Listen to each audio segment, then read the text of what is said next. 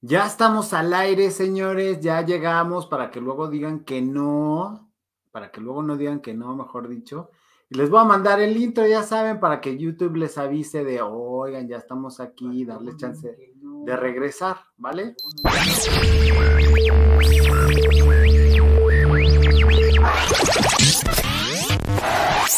Bacana, bacana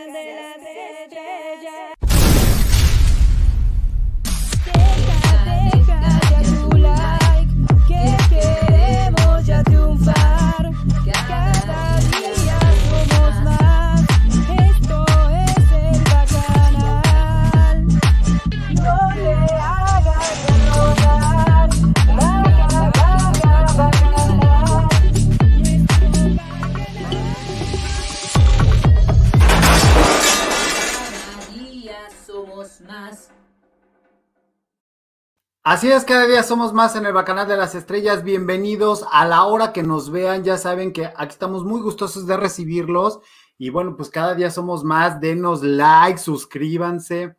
Hoy estamos muy contentos porque de decirle, oigan, suscríbanse al canal de la, de la vecina. Ya la vecina triunfó y entonces vamos a hacer ahí. Todavía no decidimos si la subasta o algo, pero pues salió algo padre. Mientras tanto, le doy la, bienvenida a Roger Bobbitt que dice, y vine, ahí está mi like, vaya, hasta que empiezas, bueno, ya saben, llega de malas, pero se le recibe de buenas como siempre. Fíjense que este domingo pasado, venimos de varios domingos de triunfos. hace varios domingos tuvimos a Andrea Mesa como una Miss Universo. Y este domingo que acaba de pasar, tuvimos también otro triunfo inesperado ¿Cómo estás, Silvia García? Bienvenida. Otro triunfo de un equipo que decíamos, no, pues jamás se va a levantar. Es más, hay muchos memes, digo, me, va a matar mi invitado. De hecho, se está riendo ahí enfrente del foro, pero pues tengo que presentarlo como él. aquí decimos las cosas como son y en la cara de las personas. Este, pero creíamos que ese equipo pues nunca iba a levantar. Yo que no soy futbolero, decía, sí, claro, cuando el Cruz Azul gane, pum, ¿no? ¿Cuántas veces dijimos, oye, vas a andar conmigo? No, hasta que el Cruz Azul gane. ¡Pum! Pues señores, ya no apuesten porque hay muchos cambios. Y este domingo tenemos, eh, 6 de junio, tenemos que triunfar en la fiesta democrática. Voten por quien sea, pero vayan a votar. Ya saben cuáles son mis intereses, por quién no deben de votar, pero bueno, ya ustedes decidirán para quién es mejor. Les vamos a dar mucho hincapié, pero bueno, independientemente de esto, lo que tiene que ganar es la democracia y lo que tiene que ganar es el bien de la mayoría. Y regresando a lo que nos truje, este, eh, ¿cómo estás, Alma Lilian? Bienvenida a lo que nos truje. Resulta que, que vimos que yo andaba buscando a alguien que nos hablara desde el punto de vista psicológico cómo nos afectaba o nos beneficiaba una situación de pues de fanatismo, de, creencia, de una victoria o un fracaso en todo el término de fútbol.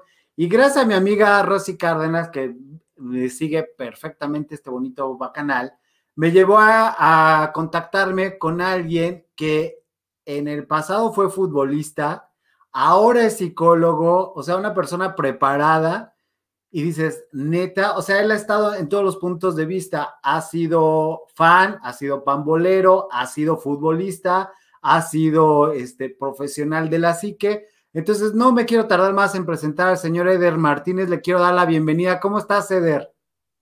Hola, hola, Gabriel, mucho gusto, buenas noches. Me parece perfecto, qué bueno que, que, llegas aquí. Mira, más y más gente se va metiendo. Buenas noches, este Scarlett. Saludos, Gabo, con tu camisa de la escuela. Así es, acabo de salir, de llegar de la escuela. Me quité el suéter del uniforme y luego, luego hablar.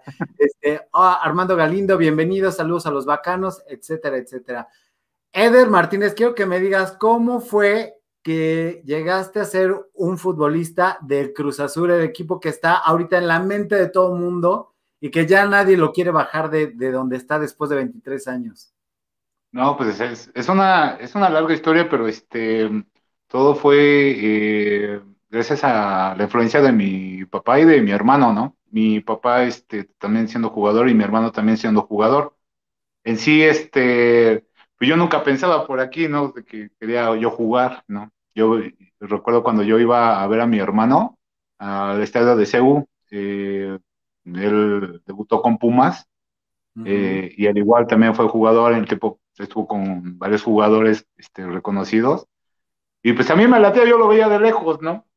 Y hasta que se me presentó, yo en sí este, tuve la oportunidad de llegar a Cruz Azul por medio de, este, de un torneo, ¿no? En el cual muchos los conocen como el torneo de barrios. Entonces, este, de aquí, este, pues salté a esa parte, ¿no? Donde yo pude este, entrar a lo que son las fuerzas básicas de Cruz Azul. Y empecé ahí a conocer eh, otro tipo de ambiente totalmente diferente, ¿no? Y bueno, algo que te comentaba este, antes de, de la entrevista, ¿no? Historias, ¿no? Historias que uno vive dentro de, dentro de esta carrera, de que hasta el día de hoy, ¿no? Ya después de 23 años, este, ya lo veo realizado, ¿no? El Cruz Azul, porque todavía cuando yo estaba en fuerzas básicas, pues yo veía, no sé, a Domaitis, a este, a Piñeiro, al Conejo, en ese tiempo pues apenas estaba, este, sobresaliendo este Francisco Palencia, ¿no? Tenía un equipacísimo, ¿no? Que se fue, este, a jugar contra Boca Juniors. ¿Qué se vivía dentro, a pesar de que había buenos eh, elementos, que no podían conjuntarlos, amalgamarlos para poder llegar a, hacer un papel decoroso dentro de, pues, las ligas y estas cosas que uno no maneja, pero está entrevistando aquí maravillosamente.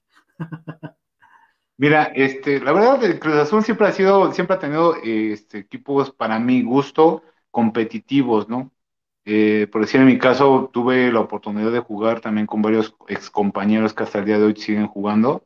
Este, tengo amigos, amigos que, este, que todavía siguen en el ambiente. Uno de ellos, este Joel ¿no? Este, que anda por ahí también, otra vez regresó a la casa, ¿no? Ahí a Cruz Azul.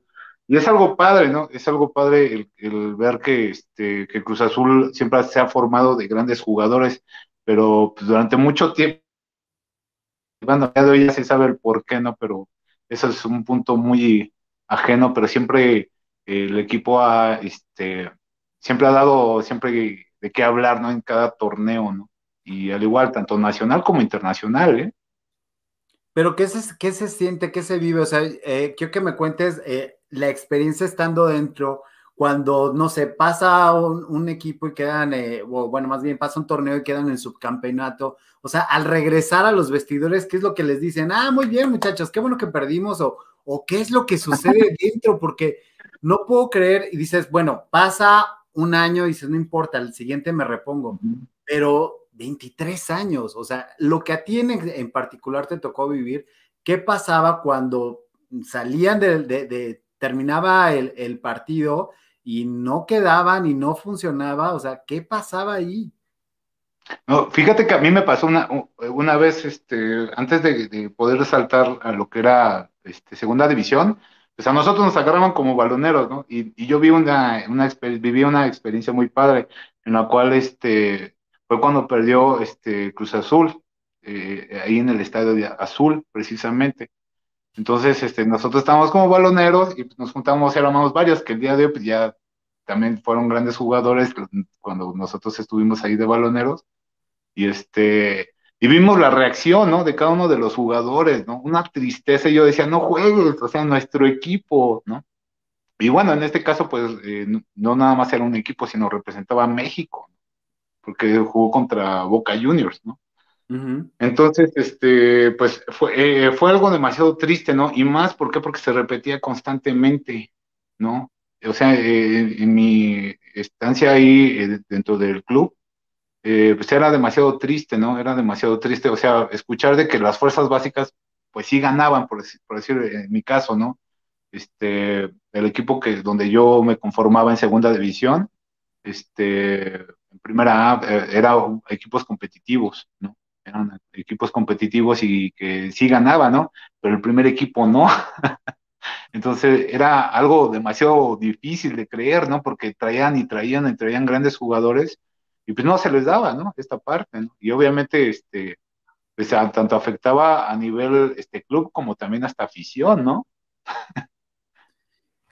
¿Qué es lo que te lleva a ti a, salirte del equipo? Porque para todos es un sueño inalcanzable salir de, los entrenamientos o de las fuerzas básicas y pues llegar, llegar hasta donde tú llegaste. ¿Qué fue lo que te motivó a salirte? Um, pues eh, fueron diferentes aspectos que también tienen que ver este, con la vida del futbolista, porque no, no, es fácil. Yo lo aprendí mucho por parte también de mi hermano, ¿no? Mi hermano este, ya había pasado por un proceso en el cual este, saltó de Pumas a, a Pachuca, ¿no? Y quedó campeón con Pachuca y con Pumas no, ¿no? Entonces yo pensé, pues bueno, puede ser que yo también salga, ¿no? Lo veía también con Joel, de que salió de Cruz Azul y luego luego llegó a Pachuca y fue campeón, ¿no?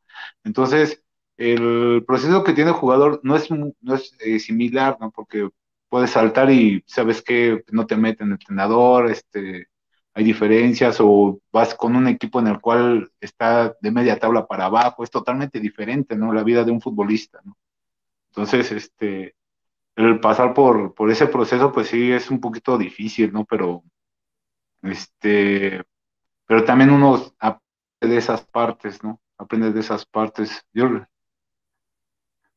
hay una, hay una cuestión, este, perdóname que te interrumpa, hay una cuestión que pasa con los cantantes, eso me ha tocado vivirlo más de cerca, como, como manager, o sea, con, con, la gente de la academia y con otros artistas. Eh, después de, del show, llegar a la habitación, o sea, ese silencio es abismal y pasan muchas cosas por la cabeza y por los sentimientos de las personas eh, que se dedican a eso. En el caso de los futbolistas, después del partido, de escuchar un estadio, de escuchar este, al entrenador, o sea, están rodeados de gente, llegar al hotel o llegar a la habitación eh, ya a dormir, ¿cómo es este golpe de silencio? Eh, pues es dependiendo, ¿no? Si ganaste el partido, pues estuvo bueno, ¿no? Pero si lo perdiste, híjoles, ¿no? O sea, es totalmente diferente. Me ha tocado de las dos partes, ¿no? Tanto eh, ganar como también perder, ¿no? Y, y fíjate que este, que sí es un proceso fuerte, ¿no? Porque por decir, este, a mí me ha tocado, me han tocado entrenadores totalmente diferentes, de un carácter diferente, ¿no? Muy, muy diferente. No tanto, yo luego me pongo a platicar con mi hermano y este, a él le tocó como entrenador al Tuca Ferretti, ¿no? y ya muchos lo conocen, ¿no? Y a mí me tocaba de entrenadores pero demasiado pasivos, ¿no? O sea, muy tranquilos. Una vez me tocó, este, Lalo Vacas, fue mi entrenador, este, Luis Flores, este, este Marcelino Bernal en un paso que yo tuve en Pachuca porque me prestaron a Pachuca y después me regresó otra vez a Cruz Azul. Entonces, este, me han tocado entrenadores con diferente carácter y obviamente te hablan de una manera totalmente diferente ya cuando pasa, si se pierde o si se gana, más cuando se pierde, ¿no? Te, o sea, este, vives experiencias totalmente diferentes. Y más cuando llegas al hotel y dices, no juegues. Me tocó una experiencia donde fuimos a jugar a Chiapas. Este, nos tocó llegar y pues, éramos nosotros favoritos, ¿no? Fuimos a jugar contra Chiapas y este, y recuerdo que, que en ese partido este, lo jugamos un calor pero intenso, la gente pero se metía de lleno contra nosotros, o sea, desde que nosotros salimos del hotel, nos fuimos eh, al, estadio y en el estadio, o sea, nos decían hasta de lo que no, y que perdemos el partido, ¿no? Perdemos 1-0, ¿no? Y no, pues no juegues. Nosotros, ¿qué va a pasar, no? Y nuestro entrenador era el Gonini Vázquez Ayala, fue mundialista, ¿no? Y este, ya total de que nosotros cuando regresamos, pues regresamos tratando de motivarnos, ¿no? Tratando de, cambiar nuestro chip, que al final este, se hizo lo, este, lo mejor, ¿no? Como equipo, ¿no? Pero la verdad, este, en el fútbol, pues el que tiene más errores es el que pierde, ¿no? Y nosotros tuvimos ciertos errores que nos costaron y obviamente, ¿no? Sí nos afectaron y esta parte de cómo le afecta a un jugador y cómo reponerte para el siguiente juego es algo totalmente diferente y por eso me atrajo mucho la psicología, ¿no? En esta parte. Ya, ya llegaremos a ese punto de la psicología. ¿Cómo se vive?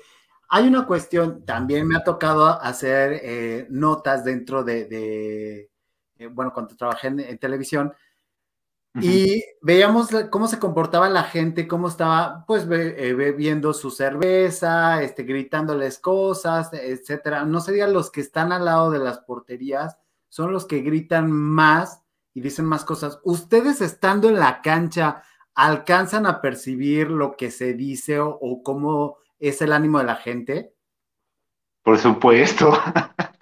A ver, esa risa, cuéntame por qué o qué.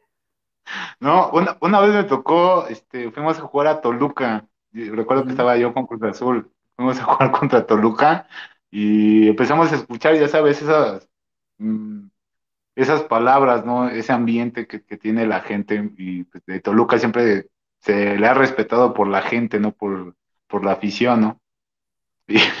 pero no, güey, yo recuerdo que un compañero iba enfrente de mí, ¿no? Y nos estaban gritando y gritando, y como no volteábamos, que nos echan, pero no, nos echaron este cerveza.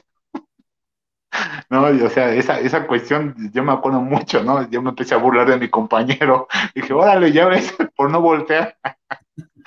Sí, pero, pero entonces sí alcanzan a escuchar cuando la gente los está o abuchando o felicitando o mentándoles o porque dicen de unas cosas, o sea, terribles. Hay cánticos especiales. ¿Ustedes qué se siente? O sea, no te desconcentras de finalmente pues tienes que estar acá de pendiente del, del baloncito y que el tiro de esquina y que no sé cuántas cosas que digo, neta es tan matemático, o sea, a la hora que estás ahí estás, estás matemático haciendo todos estos trazos que hacen en, los programas de David Faitelson y todos estos señores.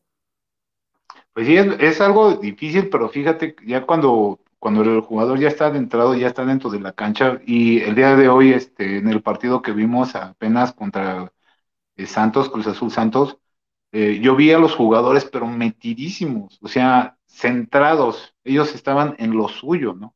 Tanto, tanto del Cruz Azul como de Santos, ¿no?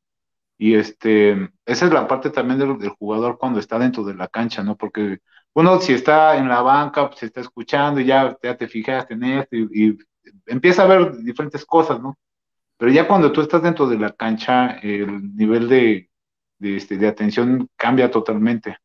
y más, ¿por qué? Porque un deportista de alto rendimiento este, se desempeña dentro de esa labor, ¿no? Es por eso que, este, que tiene, poner, tiene que poner toda la atención, ¿no? Y pues bueno, no, no tanto también eh, en esta disciplina, sino en diferentes disciplinas, ¿no? Sí, por supuesto, en muchas. Eh, eh, te pregunta Armando 420, ¿tienen buen sueldo los futbolistas? Sabemos que sí, pero vaya, los que van empezando también. Bueno, fíjate que este mm, que hasta el día de hoy este, se ha monetizado demasiado al jugador, ¿no? Mm, hay, equipos que tal vez en algún cierto momento no tienen la misma nómina que Tigres, que Chivas, que la América, que Cruz Azul, ¿no? Eh, Pumas es uno de ellos, el Atlas es uno de ellos, ¿no? Que, tal vez este, no ganen lo mismo, ¿no? Pero sí es muy redituable, ¿no? Sí es muy redituable este, eh, el buen pago de, hacia un jugador. Y más cuando tú ya entras a un nivel de elite, ¿no?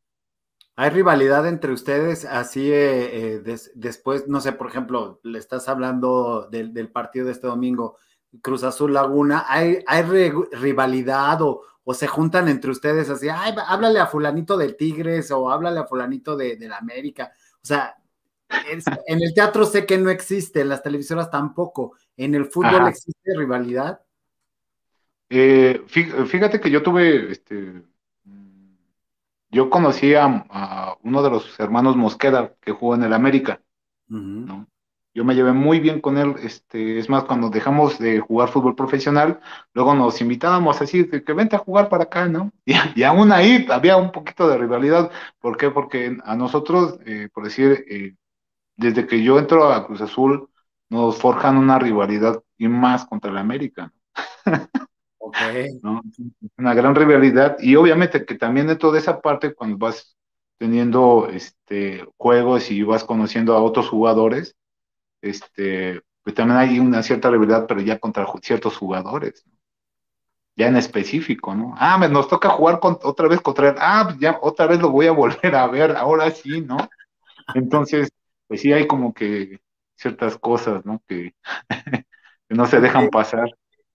Este, para terminar el tema de fútbol y ya irnos a la psicología y ver cómo el fanatismo afecta o, la pasión futbolera afecta ya en otros sentidos, porque tenemos que verlo, ese es el medio del asunto. Este, dice, eh, ay, se me fue la pregunta. Rafael, Eh, ¿Qué tal el grito cuando despeja el balón el portero? O sea, ¿cómo se siente? Híjoles, fíjate que en mis, eh, bueno, en mis tiempos no, no, no, no se escuchaba esa parte, ¿no? Eso creo que se volvió así como tipo moda, moda y más aquí en México, ¿no? Porque los mexicanos tenemos ciertas características, ¿no? Y más en un deporte como el fútbol, ¿no? Este, yo lo veo malo, ¿no? Yo lo veo malo, ¿no? Pero este, pero yo creo que de esa manera el, tal vez la afición da a entender, ¿no? Su presencia, ¿no? O sea, aquí estamos, ¿no? O sea, aquí estamos y, y no vamos a dejar solos a nuestro equipo. Y pues no son así como que muy viables este, las frases este, sinfónicas que, que hablan, ¿no? La verdad, no, no, es muy grato. ¿Por qué? Porque en algún cierto momento, pues yo me acuerdo, ¿no? A mí cuando me llevaban a ver el partido, recuerdo este, los pocos partidos en los cuales yo fui a ver a mi hermano jugar, este, eh, recuerdo que la porra entonaba, ¿no? La de Pumas, ¿no? Siempre sus cánticos. Y a mí me agradaba esa parte, ¿no? Ay, no juegues, ¿no? Empiezan a, a, cantar a los Pumas y más cuando se presentaba contra el América, ¿no? Pero nunca escuchaba yo una, una palabra así como esa entonada en toda la porra, ¿no? Entonces el día de hoy es otro tipo de... Se están viviendo cosas diferentes tanto en el deporte y yo creo que este que a la vez es una parte este, que se vive, ¿no? Tanto dentro y, y como fuera de la cancha. Absolutamente. Hay una canción que dice eh, que los caminos de la vida no son como yo creía, no son como yo pensaba, no son como los imaginaba y a ti te lleva a dejar el deporte, que supongo que lo sigues haciendo, eh, pero uh -huh. dejar el deporte profesionalmente, me refiero, y encaminarte a la psicología. ¿Cómo llegas ahí? Uh, fue más por influencia en la cuestión de saber el comportamiento de, del ser humano, y en este caso eh, del jugador, ¿no? Del jugador este, siempre me agradó el conocer un poquito más allá. Recuerdo que cuando nosotros estábamos en Fuerzas Básicas, eh, recuerdo que nos mandaban con un psicólogo que le decíamos el filiful. ¿Por qué? Este, sí, eh, Filiberto Fulgencio y no sé qué. Oh, filiful, ya entiendo. Entonces, este, eh, era un, un, señor que hablaba con nosotros y me agradaba mucho platicar con él, ¿no? Porque este, mejoraba este, tu ánimo Mm, sí, de, potencializaba demasiado la motivación dentro de dentro y fuera de la cancha, ¿no? Entonces me atrajo mucho esa, esa parte. Y obviamente también tengo una hermana que también estudió psicología y este y luego pues yo me detenía ahí a leer, ¿no? Y, y, y este investigaba, ¿no? E, esa parte y me adentré en la cuestión de saber, o sea, la parte de cómo se combina esa parte con el deporte, ¿no? Con, con con la profesión que en algún cierto momento se vivió y lo pude practicar, lo pude practicar, te digo que, este, que lo practiqué, estuve trabajando durante casi 10 años, ¿no? Para, para dos este, equipos este, españoles y donde estuve aplicando todo esto, tanto mi conocimiento como exjugador como también como profesionista con los chicos, ¿no? Y es algo este, totalmente ya diferente, ¿no? O sea, es decir, que aparte de una preparación de alimentación, de ejercicio físico, de estrategias, de, de pues trazos de, de, de jugadas, eh, también tiene una preparación psicológica. Sí, sí, sí, sí. Un ejemplo, te lo puedo decir, hay un jugador en el cual, este, no sé si lo llegaste a escuchar, de Cruz Azul, ¿no? En el cual este, eh, tuvo la pérdida de su... Y ya en, una final, ¿no? O sea, una final de campeonato, donde, o sea, 23 años donde no ha ganado el equipo nada, ¿no? O sea, no no ha ganado nada, ¿no? Y tienes la oportunidad de ganar y te pasa este suceso, ¿no? Yo te lo pongo en esa parte, ¿por qué? Porque me imagino que este jugador, este, se preparó mentalmente, ¿no? Se preparó y, y, y, se metió demasiado al partido, ¿no? Tanto que tal vez puso esa parte emocional, esa parte estaba este, centrada, sí, por el suceso que, que vivió, y se enfocó, exactamente, y se enfocó demasiado a lo que es el trabajo, y mira, que dio un trabajo súper hermoso dentro de la cancha, ¿no? Es un gran jugador, pero yo soy de las personas que el día de hoy, este, más allá de la preparación física, más allá de la preparación, este, eh, de la cuestión de técnica deportiva, el ser humano existe ahí dentro de la cancha, ¿no? O sea, porque hay jugadores que tienen problemas dentro de la casa, o sea, este, pierden a personas. Yo llegué a escuchar muchos, muchas historias de jugadores que habían perdido tal vez ciertas personas. Uno de ellos fue Sánchez, ¿no? Cuando le dijeron este, que su papá había fallecido y, este, y él estaba en un partido, ¿no? No me acuerdo si fue de la selección o con, con Chivas, ¿no? Pero este, fue un golpe demasiado fuerte y él terminó el partido, ¿eh? Él terminó el partido. Entonces, el jugador se tiene que preparar también en esa cuestión, ¿no? Y es la parte en la cual yo, este, yo mm, empecé a apoyar, ¿sí? A los chavos en, estas dos instituciones, ¿no? Trabajé casi cinco años para el Barcelona México y, y otros cinco años con el Atlético de Madrid, ¿no? Aquí en México. Entonces yo trabajé esa parte con los chavos para prepararlos mentalmente, emocionalmente y para que pudieran saltar a un viaje a España, ¿no? Porque como, pues, ya como, ya te estás poniendo muy serio, te voy, a preguntar algo. ¿También los preparan para hacer estos derroches de ya te puedes comprar un carro deportivo y ah, dar la madre saliendo en el estadio luego, luego? O sea, ¿también te preparan para eso? ¿O, de repente, oye, vas a salir eh, en TV Notas? Eh, poniéndole amor a, tu chica, este, o sea, también los preparan para eso. Digo, si los Me gustaría. me gustaría que nos prepararan, nos hubieran preparado para. Yo recuerdo que mi entrenador siempre me decía, ¿no? Cuando yo estaba en fuerzas básicas, este, se llama este, el, profe Lara, ¿no? Rodrigo Lara, este, nos decía, ¿no? O sea, tú preocúpate por jugar. ¿Por qué? Porque lo demás va a venir por añadiduras, o sea, las fotografías, el dinero, o sea, no te preocupes ahorita por eso, tú preocúpate ahorita por jugar. Entonces, habían profesores que dentro de mi este, preparación como, como iniciador en esta carrera, pues, me preparaban en esa, en esa cuestión, ¿no? Obviamente, ¿no? Mm, el llegar con la camiseta de Cruz Azul a cualquier cancha, pues pesa, o sea, tú llegas a cualquier equipo y pesa, o sea, tiene que pesar Cruz Azul, ¿no? Es así como pues, cuando llegamos nosotros a, no sé, a jugar a Cuapa, ¿no? Y, o a, la Azteca, ¿no? Y este, y, Pero pesa de qué manera? ¿Pesa eh, como para bien o pesa para burla? Porque seamos honestos, eh, seamos honestos. Ya rompimos esa maldición, ya rompimos esa maldición. Eh, el verbo cruzazolear lo inventaron ustedes debido a sus eh, innumerables fallas. Entonces, también, eh, digo, y hablando respecto a tu, a tu profesión, ahorita, ahorita pregunto, señores bacanos, porque te están preguntando muchas cosas, que cómo te fue en España, este, ¿qué opina? Casi todos lloraron de felicidad, dice Armando. Ahorita vamos con esas preguntas, pero quiero preguntarte, este, era un, era un lastre y se convirtieron, o sea, del de lastre azul se convirtieron en el lustra azul en esta semana, pero llevaron 23 años del lastre azul.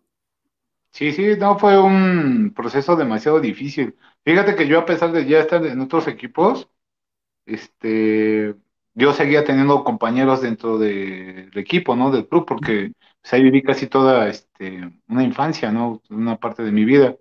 Claro. Eh, conocí muchísimas personas, ¿no? Que este, en, algún cierto momento este, yo las vi crecer, ¿no? Por decir, en este caso, este, yo me acuerdo cuando Melvin Brown este, me, daba ride, ¿no? Y ya cuando lo vi en primera división a él, al Moreno, ahí estaba echándole a, a la Vitola, a este, a este Santos, a varios chavos, ¿no? Yo decía, ojalá, ojalá que ellos sean la nueva sangre, ¿no? La que les den el, torneo, ¿no? Y nada, ¿no? Entonces, el proceso que tuvo Cruz Azul para poder llegar hasta el día de hoy, pues sí fue muy largo, ¿no? Fue muy largo, pero fíjate que este, que el día de hoy, este, pues bien merecido, la verdad. Muy, pero muy bien merecido, porque fue un gran torneo y tiene este, grandes hombres, no jugadores, tiene hombres de, de, de, de ese equipo, ¿no? La verdad, se, o sea, dieron todo, ¿no? Y pues para mí, pues me gustó, ¿no? Dije, no, no juegues. Por supuesto.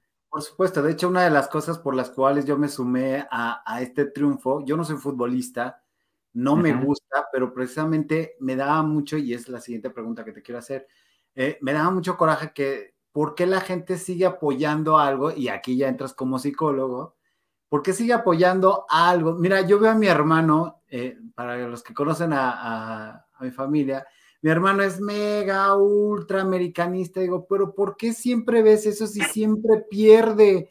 Y siempre se enoja y avienta cosas y se divorcia en ese momento y luego ya no sabe ni cómo reparar todo, o sea, porque se peleaba con todos, lloraba de coraje y, y tal, pero es que no, no veo por qué esa filiación tan grande, quisiera que me la explicaras. Y, y, he visto de otros equipos y de, otro lado, pero pues quisiera que me lo platicaras tú, que lo has vivido en todos los, en todos los aspectos. Mira, eh, esta parte de, del aficionado, de, un aficionado que se vuelve o que hace parte, ¿no? Parte suya, ¿no? El logro o este, o, tal vez este... Fracaso, hay que decirlo como, tal. Sí, o sea, los fracasos que se tienen, las hace suyas, ¿no? O sea, no, mi equipo, ¿no? Mi equipo. Esa parte, este, yo creo que eh, mm, para otros deportes tal vez es muy difícil el comprenderlo, ¿no? Como en el fútbol, ¿no? Eh, nosotros como mexicanos tenemos esa este, costumbre o esa cultura, ¿no? De, que cuando nosotros nacemos, por decir, en mi casa, este, mi papá es universitario, ¿no? Es de Pumas, ¿no? Mi mamá es de Chivas, ¿no? Entonces, este, cada, o sea, cada quien tiene su bando, ¿no? Cada quien tiene su bando, cada quien tiene, tiene su bando, ¿no? En esta casa, eh, eh, en este lugar, pues, este, pues yo crecí, este, siempre con una bandera de, de la este, máxima casa de estudios, ¿no? Y más porque mi papá también venía estudiando de ahí, jugó ahí, mi hermano debutó ahí, entonces yo cuando llego a Cruz Azul, pues así como que, híjoles, ¿no? Yo nací con esa parte, ¿no? Yo nací con esa parte de, de Pumas, ¿no? Entonces, este, yo, este, yo, en, esta situación, como aficionado, pues yo siempre jugué para Cruz Azul, pero yo les decía, ¿no? La verdad, yo siempre le voy a ir a Pumas, ¿no? pero, en, esta parte, este, tenía que hacer la división, ¿no? Tenía que aprender a, manejar este, este, tipo de situaciones, porque a veces nosotros jugábamos contra Pumas, ¿no? Yo recuerdo que... ¿Qué pasaba, cuando, ¿Qué pasaba cuando jugabas contra Pumas? ¿Qué pasaba en tu casa? ¿A, a, qué lado se hacían? Híjoles, no, hombre. Este, pues sí, se ponía medio duro, porque fíjate que antes de yo, de yo llegar a Cruz Azul, yo fui a hacer pruebas, en ese tiempo mi hermano ya estaba en primera división eh, con Pumas, yo fui a hacer pruebas con, el equipo de Pumas, con, los Pumitas, ¿no? Entonces ahí yo conocí a grandes jugadores, por decir en este caso pues era Odín Patiño, este, estaba este Alejandro, mm, no me acuerdo, es era un güerito, ¿no? Un güerito, estaba este Ferruco, que fue contención de Pumas en primer equipo. Entonces, este, luego nos enfrentábamos porque éramos de la misma categoría, jugábamos en la misma categoría y este, y pues no juegues, yo de este lado ahora, yo de Cruz Azul y tú de Pumas, y yo, no, pues a mí me hubiera gustado estar de tu lado, pero ahora me toca defender esta camiseta, ¿no? Entonces, y esa también es, yo lo fui aprendiendo más adelante porque era mi chamba, ¿no? Ahora tienes que defender la camiseta del equipo donde tú estés, ¿no? Aunque tú le vayas a tal equipo, tal y tal, ¿no? Entonces, este, sí es muy difícil, sí es muy difícil, pero esa parte, te digo, es una cultura que se va trayendo, ¿no? Y obviamente tú la vas, este, ampliando un poquito más y la vas extendiendo no nada más a ti, sino también a las personas tal vez que vienen más adelante, ¿no? A los hijos, ay, tú le tienes que ir a este equipo, y no, no le puede decir, por decir en este caso, el América, pues no le puede ir ni, a, ni al Guadalajara, ni a Pumas, o sea, ¿no? Entonces, hay una cierta rivalidad. Sí, cierta rivalidad se convierte en un motivo de guerra, o sea, eh, yo lo he visto con, la gente, digo, a mí no me gusta el fútbol, pero lo, veo las guerras que se desatan de que si yo Chivas, que si yo si no sé qué. O sea, cuando se me ocurrió hablar de Cruz Azul en el primer programa de esta semana, me decían, es que seguro eres Chiva. Yo, no, a mí no me gusta, pero me llama la atención el fenómeno como comunicólogo, me llama la atención cómo la gente se apropia de la victoria o se apropia incluso de, la derrota y, la hace suya y la vive y se conduele y está en un duelo monumental como si de veras de eso dependiera su vida. Entonces, este, o por el contrario, el, extremo de, de, ya ganaron y bueno, tengo amigos que están en un humor extraordinario, bueno, que acaban de recuperar incluso su matrimonio, o sea, a ese nivel. Por eso quería un psicólogo que me dijera, ¿cómo demonios viven esto o por qué afecta tanto en la vida de los, de los seres humanos mexicanos una pasión por, por un equipo de 11 personas? O sea, no entiendo. Sí, no, es que, es que le hace parte. O sea, el, ¿cómo te lo explicaré? el aficionado los logros y las derrotas las hace propias, porque se hace parte, ¿no? Hay una asociación, perdón, hay una asociación que se tiene con el equipo, ¿no? Más, ¿por qué? Porque si en algún cierto momento este, esto eh, se heredó, ah, es que mi papá me lo heredó, ¿no? Porque yo me acuerdo que mi papá le iba y me llevaba al estadio y pues, íbamos a apoyar al América, a Chivas, al Cruz Azul, al Tigres, al Toluca. Desde ahí viene, ¿no? Entonces, esa parte este, pues es muy difícil y el día de hoy, ¿no? El día de hoy, eh, y se ve mucho, ¿no? Tanto en, el mexicano como en el argentino, ¿no? O sea, son, son este, públicos o son este, personajes que son muy aferrados a esa parte, ¿no? Emocional, ¿no? O sea, yo veía eh, este, las imágenes de, la final de, de, Cruz Azul Santos y pasaron así la imagen, ¿no? De, del público, ¿no? y personas llorando, ¿no? Personas llorando. Y pues, yo me pongo también en su lugar, ¿no? Porque si hubiera ganado Pumas, no, pues no juegues, ¿no? O sea, un, un, un, amor que se tiene, ¿no? Pero es esa afiliación que se tiene con la institución, con tal vez este algo que en algún cierto momento te hace parte de, ¿no? Por, decir en mi caso, ¿no? Por, decir, este, me lo inculcó mi papá, me me lo inculcó mi hermano, ¿no? esa, esa parte de estar este, con Puma, ¿no? A pesar de traer, portar otra camiseta, ¿no? Sí. Este, en cuestión que somos mexicanos y somos bien dados al drama, ¿cómo es? Sí, porque nos, nos chifla, digo, la Rosa de Guadalupe, ¿por qué vende tanto?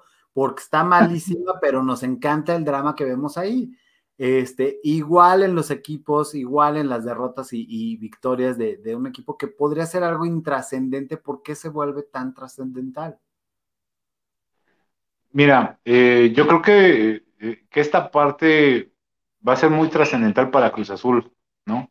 Porque después de una cierta época en donde hubo sequía, sequía de, de este, Cierta época, me encanta cómo lo minimizas. Fueron 23 años. Si fuera una persona, pasaría de, ser un, una vida. Fue una, vida. Es una vida, perdóname. Sí, no, pues los chavitos de 23 años van a, van a vivir con esto. O sea, sí, estás, estás contando que si hay alguien que nació en el 97, hoy día tiene en cabeza arraigado 23 años de derrotas, perdón. Sí, imagínate, no, imagínate, este, yo vi la imagen, yo me acuerdo mucho de, del profe Reynoso, ¿no? Ahorita está de director técnico, yo lo vi como jugador. Yo, es más, yo fui sparring de, de, de este, este jugador este gran personaje, estuvo Maguer, Ibarra, este, me llegué a conocer este, a Piñero, te digo, estaba el Conejo Pérez, el día de hoy todavía sigue ahí el, Conejo Pérez, que ya es un parte de la institución. Entonces, imagínate, o sea, ya no como jugadores, ¿no? Ya, ahora ya son una parte, pero este, ah, son agentes externos del equipo, ¿no? Pero son parte de, ¿no? Pero imagínate tanto tiempo que estuvieron, imagínate ellos, ¿no? Que, que, que, jugaron y que se la partieron y que no llegaban y no llegaban y después de 23 años, ¡pum! se nos dio. Y es donde se parte esta, esta situación que tú me comentas, ¿no? Porque el día de hoy este, se va a potencializar más, ¿no?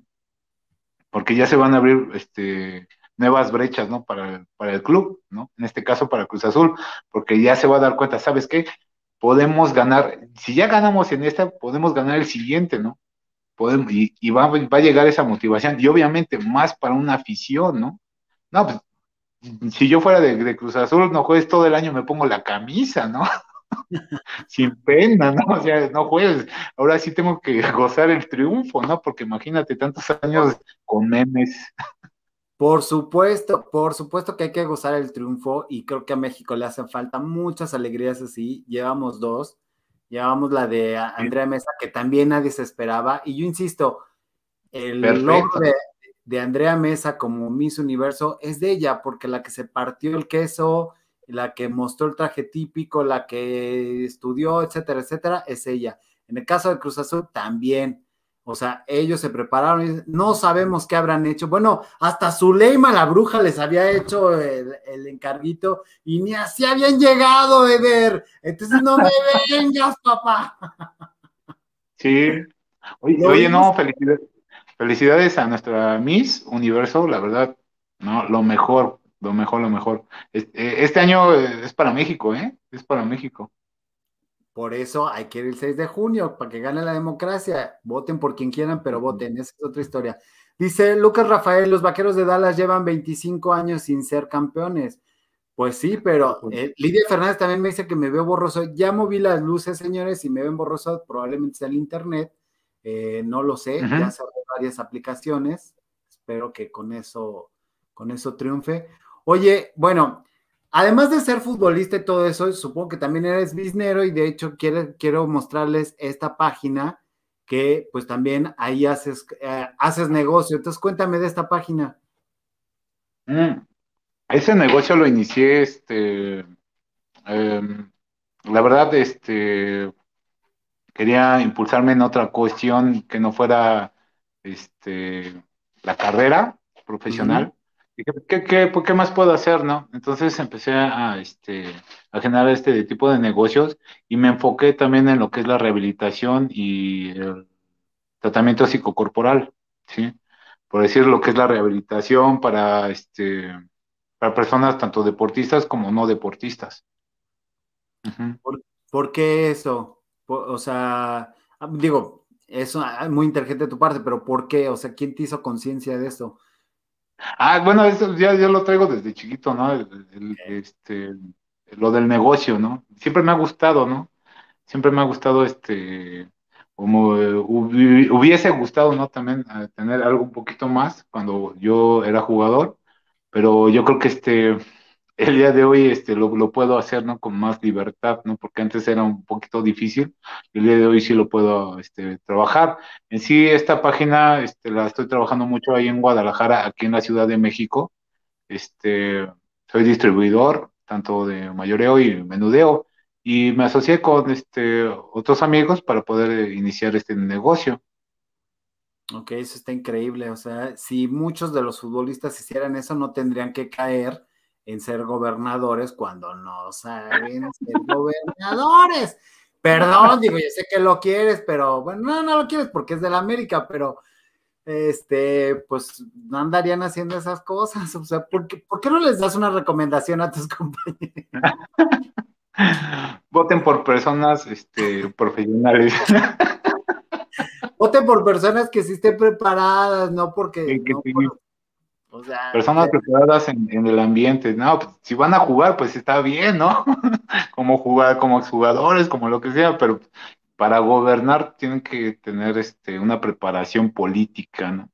Ahí está Tinieblas, para, que no digan que nada más le, le, tiro a los futbolistas. Ahí está Tinieblas que no saben ni contestar una entrevista, pero, pero bueno, no, ese no es el meollo del asunto de esta entrevista. No, es que quiero sentir cómodo a este señor. Dice Scarlett Tomedo, Cruz Azul fue muchas veces super líder, eso significa que fueron mejores que el resto de los equipos. Ivonne Vázquez te da muchos aplausos. Este, Hola, Ivonne. Lidia Fernández insiste que me sigo viendo borroso. Emirag me dice hola, nos dice hola.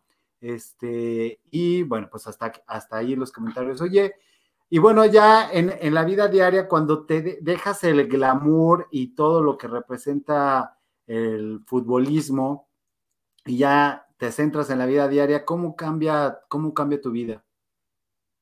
Pues sí, es, es algo difícil, ¿no? No es, fácil para cualquier este, deportista, ¿no? El dejar una carrera deportiva, en este caso, este, te comenté de que yo trabajé 10 años, 10 años este, para dos instituciones este, españolas, ¿no? El Barcelona aquí en México y el Atlético de, este, de Madrid aquí en México, ¿no? Trabajé ah, aquí. ¿Nunca fuiste a España?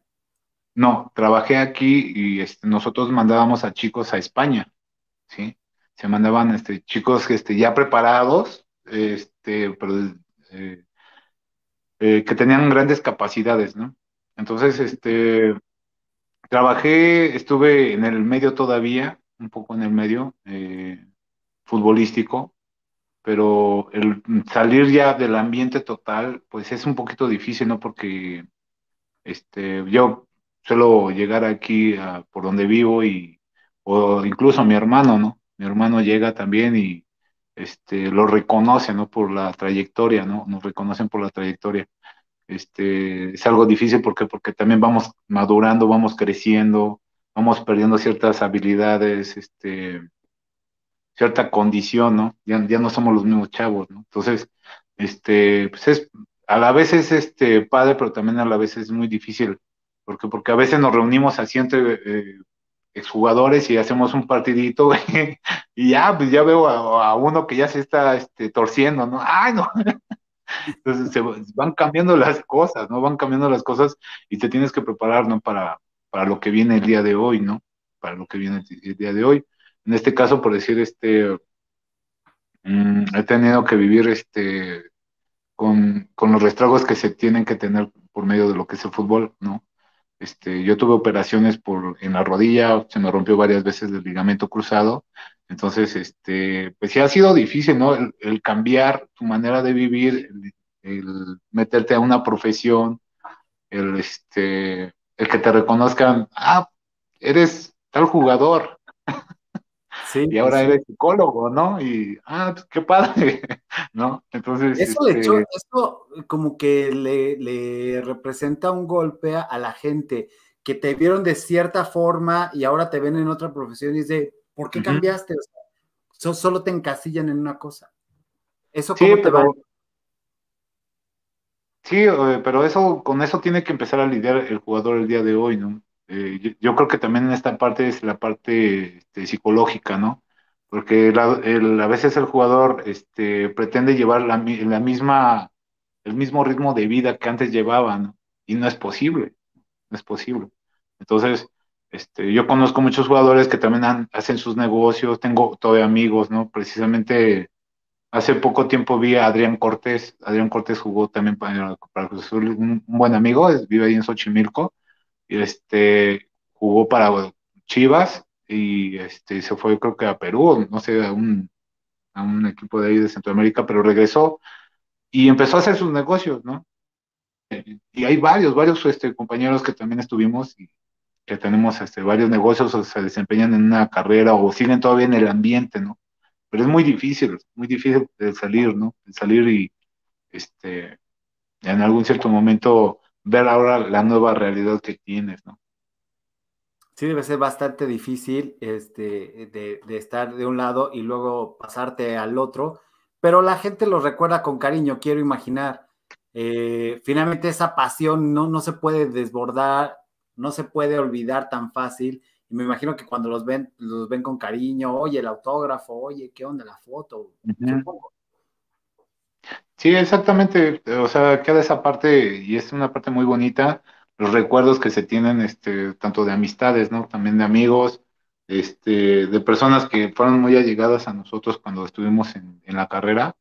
Este, yo esa parte, este, se queda muy marcada porque se nos da también la oportunidad de vivir cosas totalmente diferentes, ¿no? De representar a veces, no sé, hasta a tu propio país, ¿no? Entonces, son cuestiones que tal vez este, ya, no, ya no van a regresar, pero eh, fue un gran paso ¿no? en, la, vida de cada uno de los jugadores, ¿no? porque también dentro de esta parte conocí grandes personalidades, ¿eh? conocí grandes personalidades dentro de este, dentro fuera de la ¿no?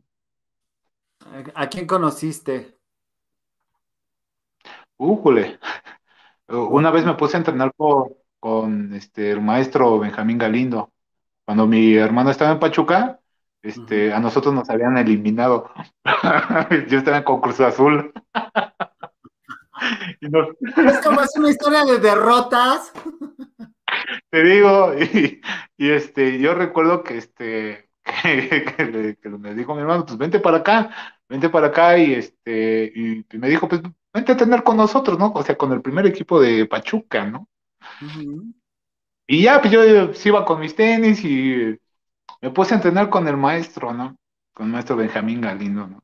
No, mi hermano tendría muchas más historias con, varios personajes, ¿no? Así que ahí luego también este, te lo paso para que le hagas una entrevista a mi hermano. Y este, y, el maestro, este, muy agradable, es una persona que, que dices, o sea, se da a respetar luego, luego, ¿no? Se da a respetar luego, luego. Entonces, hay personajes que, este, que a mí me asombraron, ¿no? Como él, ¿no? Como él, una persona demasiado sencilla, este, y que te motiva, ¿no? Que te motiva. Yo recuerdo que me dijo, ¿no? O sea, este, eres muy joven y, tienes buena técnica, ¿eh? Tienes buena técnica. Y ya pues, le pregunto, pues, ¿con quién vienes? No, pues con mi hermano Adao, Adao Martínez. Y este, me dice, ah, no, y ya platicó y, le dio buenas referencias de mí, entonces yo me sentí demasiado halagado porque viniendo de, de alguien que fue mundialista, que no ha hecho y bueno, infinidad de cosas te podría decir del maestro, y son varios personajes, ¿no? Que yo llegué a conocer en el medio, uno de ellos, por decir, el, este, Carlos Reynoso, ¿no? El profe Carlos Reynoso lo llegué a conocer, su hijo, este, me llevó a varios equipos a jugar. Eh, Híjole, si yo conozco a Carlos Reynoso, le pregunto por Lupita D'Alessio y no más. es lo único que le preguntaría. A ver qué pasó. A ver qué pasó ahí. ¿Eres tú a quien le dedicaron mudanzas o qué? No, no, no, no, no.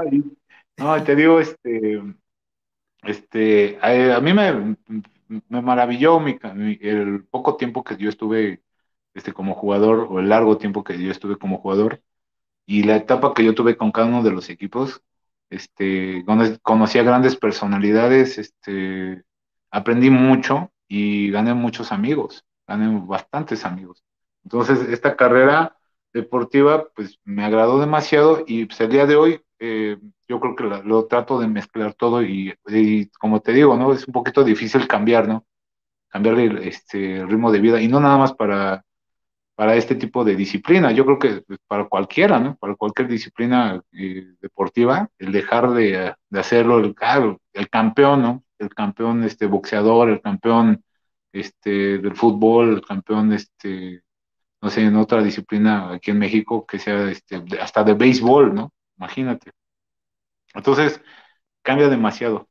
Absolutamente, absolutamente cambia demasiado. Eh, Rabbit se pregunta, oye Eder, ¿cómo te preparas para soportar la presión de la cancha, los aficionados, el cansancio de la actividad física? Yo no me imagino trabajar bajo tanta presión. Pues yo creo que es lo mismo, pero a ver, ¿tú qué opinas? Újule, no, pues sí, sí fue difícil, ¿eh? Sí fue difícil. Sí fue difícil. Al principio, pues sí, yo recuerdo la primera vez que yo jugué con estadio lleno. No, pues no juegues. La, primera impresión así, ay, hijos sientes la presión, los gritos y ¿no? Todo eso. Y dije, no juegues. Pero uno se va mentalizando, ¿no? Y la experiencia que te van pasando también los jugadores en, aquel tiempo, este, tuve, tuve la oportunidad de conocer también a grandes jugadores, este, que me aportaron ciertas palabras, ¿no? Como compañeros, este, entrenadores, entrenadores, ¿no? O sea, entrenadores que me decían, este, no te preocupes, vamos a salir. Desde el entrenador que te hablaba de Dios hasta el que te decía, ¿sabes qué? Dios no va a jugar y métete a la cancha y tú juega y da y da. O sea, eh, dos personalidades totalmente diferentes tuve como entrenadores. Entonces, este, pues sí, es un poquito pesado, ¿eh? O sea, entrar y que, no sé, una cantidad de personas estén en contra de tu equipo y de ti, y que por nada más con que tú la falles una y ya, te empiezan sobre ti, ¿no? Y la, apenas la vas a agarrar tú y, o sea, todo ese tipo de cuestiones se vive este, dentro de este deporte.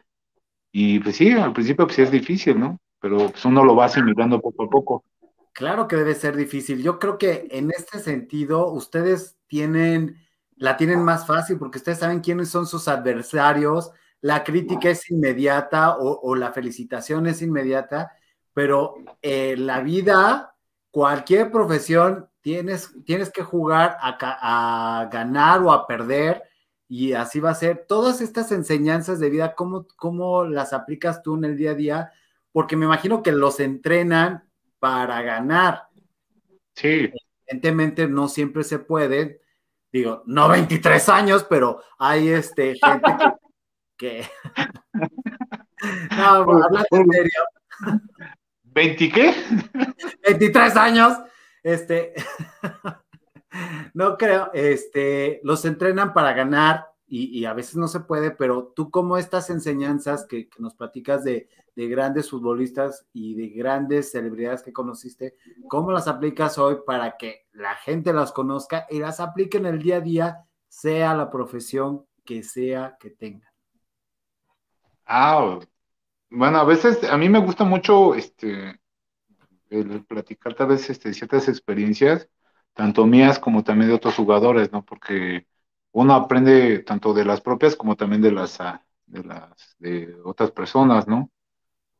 El, poder externar el día de hoy y el poder trabajar este, con una mentalidad como la que tú tenías cuando tú jugabas, ¿no? O sea, les, voy, a, voy a brincar a la cancha y voy a dar todo, ¿no? Todo, todo. Este es el partido de mi vida, ¿no? Y más, ¿por? Porque este, me tocó me tocaron tal vez este, en algún cierto momento equipos donde estábamos, este, pues, este, a casi mitad de la tabla, ¿no? Entonces tenías que saltar y sabes qué, tenemos que ganar con todo. no, pues nos toca jugar contra tal equipo, X cosa. Entonces sí es demasiado difícil. Ah.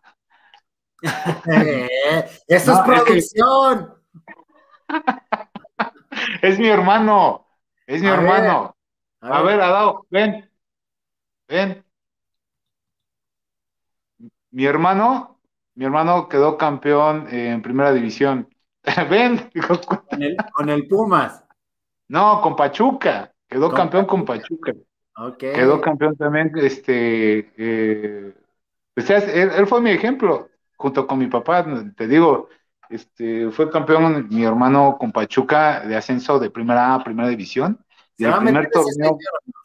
¿Se va, a meter ese señor o no? O compromételo para que venga la otra semana aquí al Bacarnal. Sí, yo platico con él y ya te comunicas con él, porque ahorita están haciendo la comida.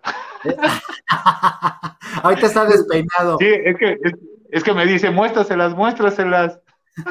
No, la foto sí, pero nada más porque es horario familiar. Sí, que estaba chavito. Sí, pero no, después ahí, porque ya le das una, entrevista, ¿eh? no te preocupes. No, por supuesto, claro que sí, es más, te, lo digo al aire, comprometámoslo para que el otro miércoles esté aquí.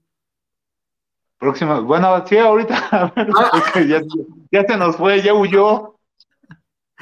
Ahorita, nos ponemos de acuerdo tú y yo. Oye, ¿cuál fue la enseñanza más grande que obtuviste para obtener una victoria? Bueno, termina la otra idea, la, otra idea y luego me contestas esta.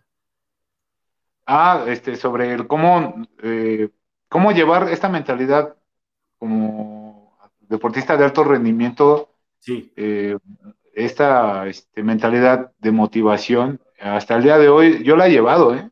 En todo lugar, en todo lugar. Desde, desde que inicié mi carrera, este, hasta culminarla, este, iniciar tanto este negocio, nuevos proyectos, proyectos hasta emocionales con, la pareja, este, el, o sea, el llevarlo a cada una de las áreas de tu vida, yo creo que el jugador, el jugador el día de hoy es uno de los, este, de los que se exige más, ¿no?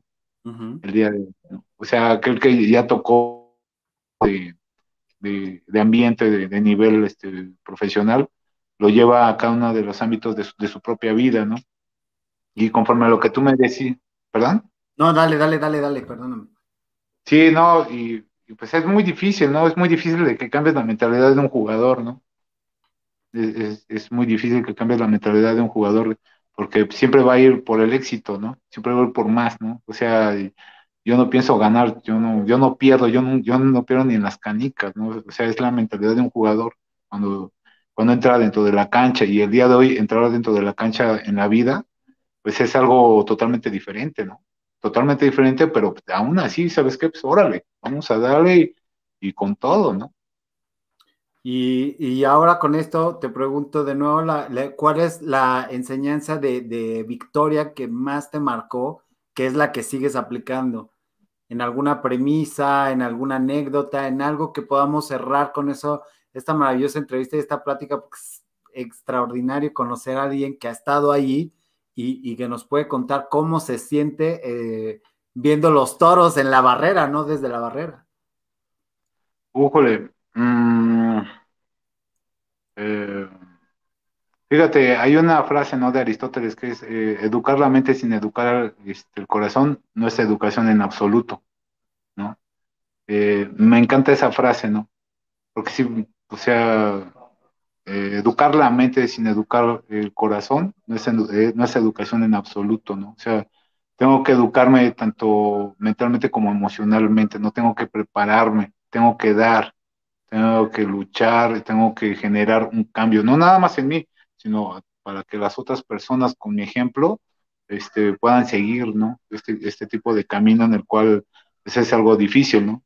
y me ha tocado, ¿no? Me ha tocado este, apoyar a personas. Fíjate que el día de hoy este, yo trabajo, este, mm, después de haber pasado lo que es esta etapa futbolística, la etapa como, este, como entrenador en fútbol base, eh, mi etapa como este, terapeuta, el día de hoy trabajo mucho con, con las personas este, con adicciones, ¿no? me gusta mucho trabajar con ellas, me gusta bastante, ¿no? Desde el primer día en que me, me ¿no? En esa parte me invitaron, me invitaron, entonces este, hasta el día de hoy pues sigo trabajando, ¿no? Y es esa parte que yo trato de motivar, ¿no? De que, este, pues no nada más este, este tipo de personas puede tener ese tipo de problemas, ¿no? Sino cualquiera, ¿no? Cualquiera, hay deportistas, hay este, personas que están en otro nivel, ¿sí? que puedan tener algún tipo de problema y es esa parte que yo empiezo a transmitir, ¿no? De que el día de hoy, este, nosotros podemos alcanzar todo, todo, todo, todo, todo, a base de qué? De entrega, ¿no? De entrega no tanto mental, pero sí hacerlo también de corazón, empezar a hacer las cosas de corazón. Y a mí me decían algo mi papá siempre, ¿no? Cuando yo estaba este, chico, ¿no? Y yo empezaba a jugar, me decía mi papá, este, mira, no importa, este, qué es lo que hagas, ¿no? Tú da el 100% para que no te quedes con nada, ¿no? Para que no te quedes con que, ay, hubiera pasado, hubiera hecho, ¿no? Entonces, cada uno de los entrenamientos, imagínate que yo como los daba, ¿no? Al 100, al 100, al 100, al 100, al 100. Entonces, esas son, yo creo que las cosas que a mí me motivan y me están motivando el día de hoy con, con este nuevo proceso que yo tengo. Qué increíble. Eh, qué increíble. Ya me suscribí, bueno, ya están suscribiéndose. Muchas gracias, Carol Virgo. Excelente entrevista, dice Armando Galindo. Yo creo que más que excelente entrevista, excelente el entrevistado que ha soltado y ha aguantado vara de los memes de la Cruz Azuleada, porque eso los va a seguir persiguiendo. Todo el año, todo el año, Gabriel. Vamos a andar así con la camiseta de Cruz Azul y abajo la de Pumas. sí, porque apenas vi un meme que ya el siguiente que le van a hacer los memes, ya, ya pasó Cruz Azul, ahora va a ser Pumas, no juegues. El chiste es siempre estar en el lado del éxito y también el lado de la derrota también, ¿no? Pues sí. Exactamente. Oye, este, pues qué placer haberte entrevistado, qué, qué agradecido estoy contigo por, por haber aceptado y pues darnos esta plática tan rica de, de vida y pues para que vean que todo mundo libramos eh, batallas diferentes en todos lados. Y el chiste es diversificarse, creo yo, ¿no? Bien, sí, sí, sí. Y que el día de hoy, este, bueno, pues estamos en la misma sintonía. Este, igual como Cruz Azul, podemos estar perdiendo varios años, pero va a llegar la nuestra en algún momento. ¿No? Y los invito a votar, ¿eh? Los invito a votar. El día domingo. Voten Vamos por esa tercera batalla, como, le, como decíamos al principio platicando, Vamos por esa tercera batalla, la que quieran, la, esta, esta elección la hacemos nosotros. Exactamente, excelente. Pues vamos a hacerlo mejor, ¿no? Vamos a hacerlo mejor y pues a ti te agradezco, ¿no? Por la entrevista y muchísimas gracias, ¿no? Muchísimas gracias, Gabriel. Ya está. Oye, dice Moon Rabbits que va a tener una pesadilla con lo que dijo, con lo que dijiste de jugar en un estadio lleno. ¿Cómo lo supera? Qué miedo. No, bueno, no, ya cuando estás adentro de la cancha ya se te olvida. Sí, claro, no, la energía que se siente ahí, bueno, la energía que se siente cuando te metes a la cancha, o sea, no, no tiene comparación cómo se siente, cómo, o sea, wow. Sí, no, es totalmente diferente, totalmente diferente. Y más, porque luego me tocaba a mí jugadores que pues, yo recuerdo cuando yo era novato en primera A, este, llegaban jugadores ya experimentados, ¿no? Y me empezaban pues, a amenazar, ¿no? Así como que mejoraste para allá, ¿no? Pero con otras palabras. Entonces, Así, como que, híjoles, este señor me dijo esto, ¿no? Y, ya pues, por afuera o, dentro de la cancha, mis compañeros me decían, no, que ve y dale, y no sé qué, y yo, ¿a quién le hago caso, no? Entonces, al principio, pues sí, ¿no? Es, es, impresionante, pero ya uno cuando ya empieza a agarrarle el hilo, a agarrarle el hilo y a mentalizarte de que sabes que ahora va la mía, ¿no? Ahora sí, este, luego también, ¿perdón? Mi turno. sí, ahora va mi... My turn.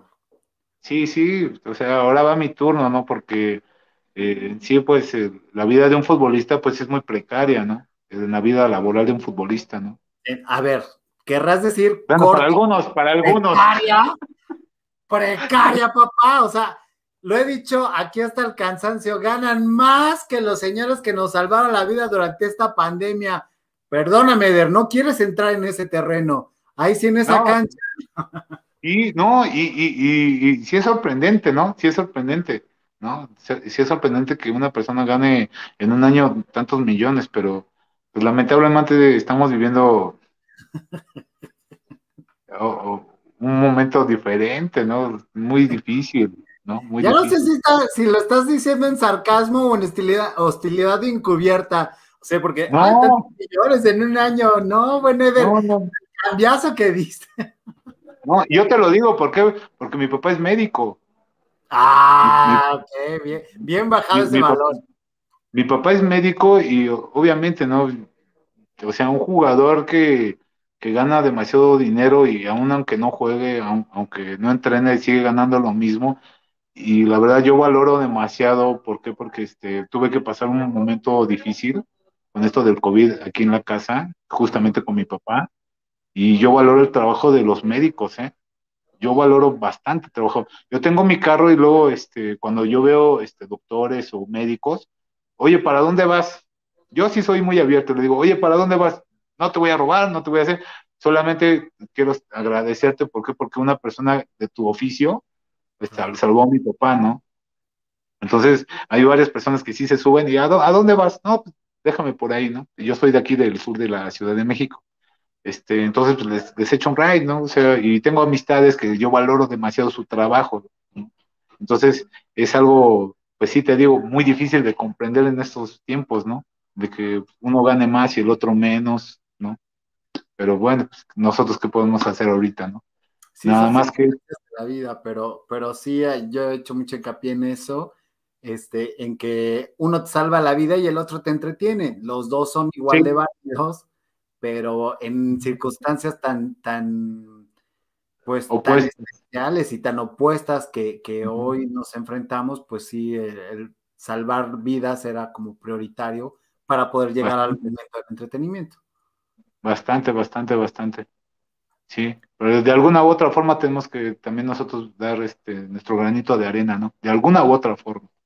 Sí, por eso yo apoyo mucho, este, estoy como voluntario a veces en, en clínicas, en lugares.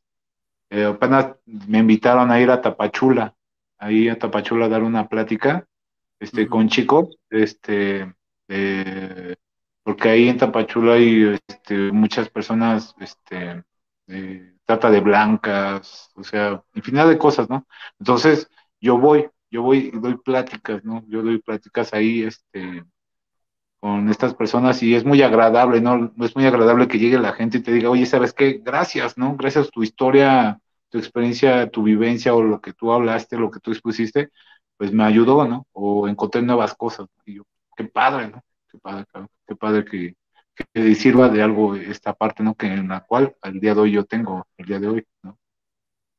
Así es, absolutamente. Eh, para eso es esta bonita entrevista de, que veamos otras historias de vida que nos impulsen a, creer en nosotros mismos y, y, que no somos ese México perdedor que nos han hecho creer durante 23 años, no solamente en el Cruz Azul, sino en muchísimos aspectos más y en muchísimos rublos, este, eh, no, rublos, no, rubros. Ya, ya lo entendí porque hace rato me confundí con eso, pero en, muchísimos aspectos más eh, somos triunfadores y somos mexicanos y podemos salir adelante. Y esa es eh, la intención de haberte traído aquí al Bacanal de las Estrellas, conocer tu historia, que eres una, literal, eres un chingón en muchos aspectos. Rosy Cárdenas, tu ídola, tu ídola, tu fan, tu todo. Este, gracias, Rosy, por, por habernos permitido conocernos y este y pues yo te quiero agradecer que hayas estado en el Bacanal y contándonos tu historia. Y creo que ya hasta agarramos segunda entrevista, ya platicaremos al rato. Perfecto, perfecto, perfecto. No, a ti muchísimas gracias, Gabriel. Muchísimas gracias y bueno, pues espero que no termine esto que tú estás eh, trabajando, ¿no? El poder compartir nuevas cosas. No va a terminar porque para eso no me no necesito la rodilla. Ah, vas a ver. Eh, ya, ya, este, ah, yo iba a hacer esto, pero ching, me chingué la rodilla. No, no, no, yo espero que no. Pero en fin. Venga, bien. Dice, dice Armando Galindo, tal vez Eder tuvo un Chevy a su nombre, pero su Chevy era un Camaro, mi rey santo. El mío sí era Chevito. Está bueno, amigo. No, no, no, pues. Sí, pero te comento de que este, de que luego por decir cuando estaba con los de la final, pues ahí nos, nos mensajeamos ¿no? entre compañeros. Y yo, no, espero que ahora sí sea la buena. No, pues todos apoyando, obviamente, ¿no? Hay varios eh, compañeros que ya están en otros equipos o que jugaron para otras instituciones. Este, pero pues traemos la camiseta, jugamos ahí, estuvimos, o sea, vivimos nuestra etapa de chavos, entonces, este, pues lo traemos, ¿no? Yo le voy a Pumas, ¿no? Pero ah, ahora que jugó Cruz Azul Santos, yo a todos les decía, va a quedar campeón Cruz Azul. y mira, ya, hasta que se nos hizo. Hasta que se nos hizo, Manuelito, diría Mijares de Lucero. Está bueno, amigo, muchísimas gracias. Esto ha sido el Bacanal los dejamos con el bonito éxito. Dejen su like, suscríbanse, compartan, vean esta historia de vida. Espero que les deje algo. Gracias a tu invitado, dice Norma González. Yo les quiero agradecer que nos hayan acompañado en este Bacanal de las Estrellas y ya nos estaremos viendo mañana con otro interesante capítulo. Mañana no tenemos invitado, ¿eh? Pero aquí andamos. Muchas gracias, Eder. Hasta luego, Gabriel. Saludos a la audiencia. Vámonos.